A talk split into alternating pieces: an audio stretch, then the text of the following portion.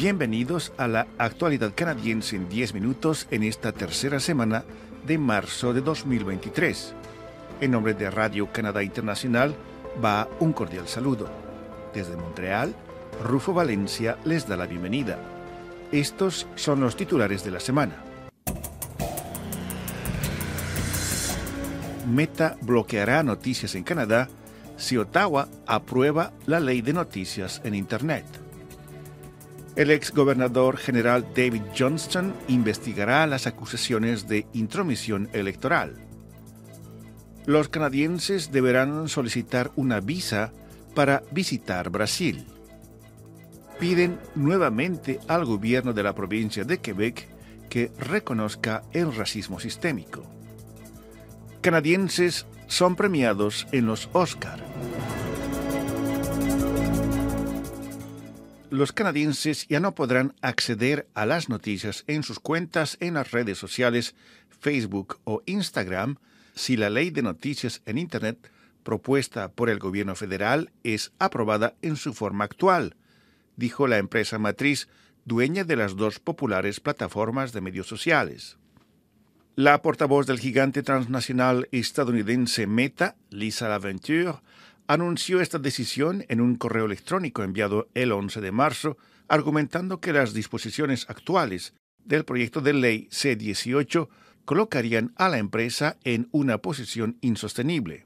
Los gigantes tecnológicos como Meta y Google llevan tiempo oponiéndose al proyecto de ley C-18 que exigirá a ese tipo de grandes empresas digitales a negociar acuerdos que compensen a los medios de comunicación canadienses que producen noticias por enlazar o reutilizar sus contenidos en línea. Las grandes empresas de medios de comunicación y el gobierno federal liberal han apoyado el proyecto de ley destacando que equilibrará el terreno para los medios de información que compiten con las grandes empresas tecnológicas por los dólares de la publicidad. Están escuchando La actualidad canadiense en 10 minutos, un podcast de Radio Canadá Internacional. El gobierno del primer ministro Justin Trudeau designó este 15 de marzo al exgobernador general de Canadá, David Johnston, para investigar las acusaciones de intromisión de parte de China en las dos últimas elecciones federales en el país. Trudeau dijo la semana pasada que nombrará a una persona eminente e independiente como relator especial para investigar lo que se considera como casos de injerencia electoral. Trudeau dijo que el relator especial tendrá un amplio mandato y hará recomendaciones expertas sobre la lucha contra la injerencia y el fortalecimiento de la democracia canadiense. David Johnston fue nombrado gobernador general en 2010 por el entonces primer ministro conservador Stephen Harper. Ocupó ese cargo hasta 2017. El jefe de los conservadores, Pierre Polièvre, y el líder del nuevo Partido Democrático, Jagmeet Singh, han estado presionando a Ottawa para que se lleve a cabo una investigación pública sobre la injerencia extranjera en las elecciones.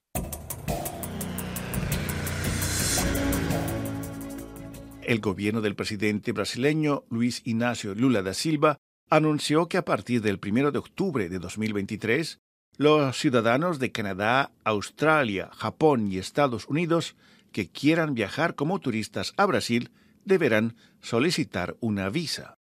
El expresidente Jair Bolsonaro había eliminado esa exigencia en 2019 para impulsar la industria turística en ese país, pero estos cuatro países continúan exigiendo una visa a los brasileños que quieren visitar esos países. En un comunicado difundido el 13 de marzo, el Ministerio de Relaciones Exteriores de Brasil informó que la decisión de conceder exenciones de visado representaba una ruptura de la tradición de la política migratoria brasileña, históricamente basada en los principios de reciprocidad e igualdad de trato con otros países. El ministerio brasileño añadió que su país está dispuesto a negociar acuerdos de exención de visas sobre una base de reciprocidad.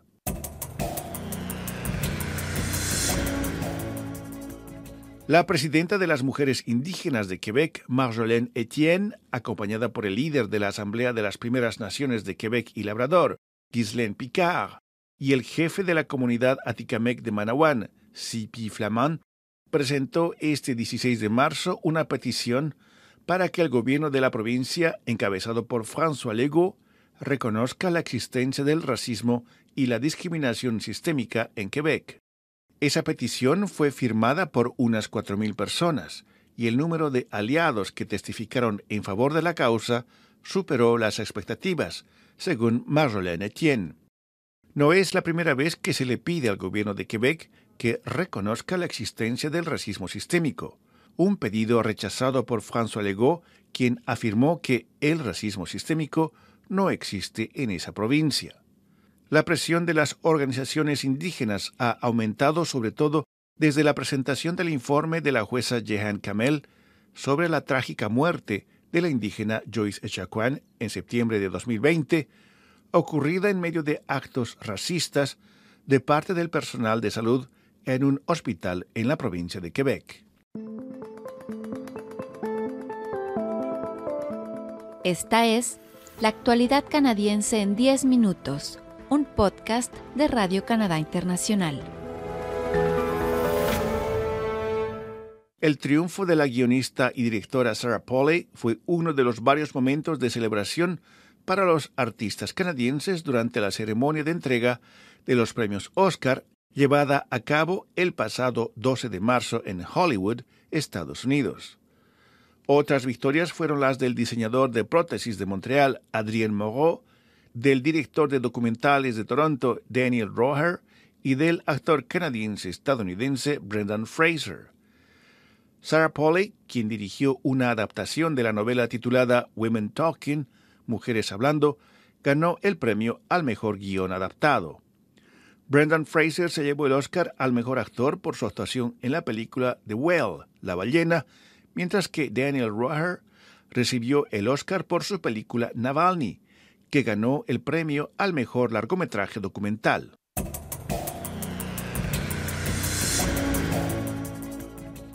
A continuación, nuestra colega Paloma Martínez nos da más detalles sobre los temas que llamaron su atención esta semana. Bienvenida, Paloma. Hola, ¿qué tal, Rufo? Como lo dijimos la semana pasada, el relator especial de Naciones Unidas sobre los derechos indígenas estuvo en Canadá durante 10 días y hablamos con él. Así fue como describió su estancia. Aleccionadora, dolorosa, pero también con una carga de verdad y sinceridad de ambas partes. El gobierno con muy buena voluntad pero con una práctica que todavía es cuestionable. Y los pueblos indígenas claros de lo que quieren, pero también claros de todo el sufrimiento que han pasado. Históricamente les han roto la confianza y que esa confianza ahora se tiene que ganar nuevamente. Pero eso tiene que ser a todos los niveles, en todos los sistemas. Acceso a la justicia, acceso a la educación, acceso a la salud y una lucha frontal contra el racismo y la discriminación racial.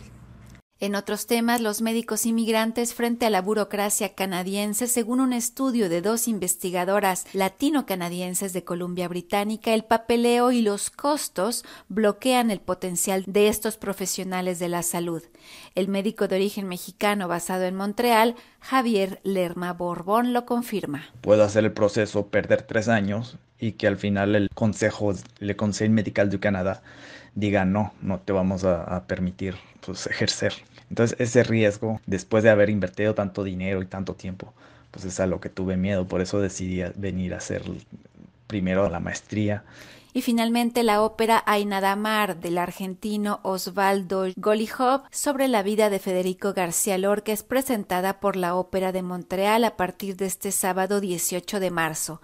Hablamos con el tenor Jaime Sandoval, quien es parte del reparto y que además cuenta su recorrido desde la NASA al universo del canto lírico. A mí me habían ofrecido un trabajo en la NASA y pues dije, bueno, pues ahí la NASA sigue, entonces yo tengo que decidir si me voy a Florida o me voy a perseguir el, el sueño de la música y bueno, pues aquí estoy.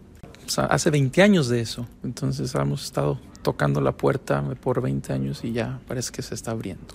Esto es todo por mi parte, Rufo. Muchas gracias. Muchas gracias, Paloma.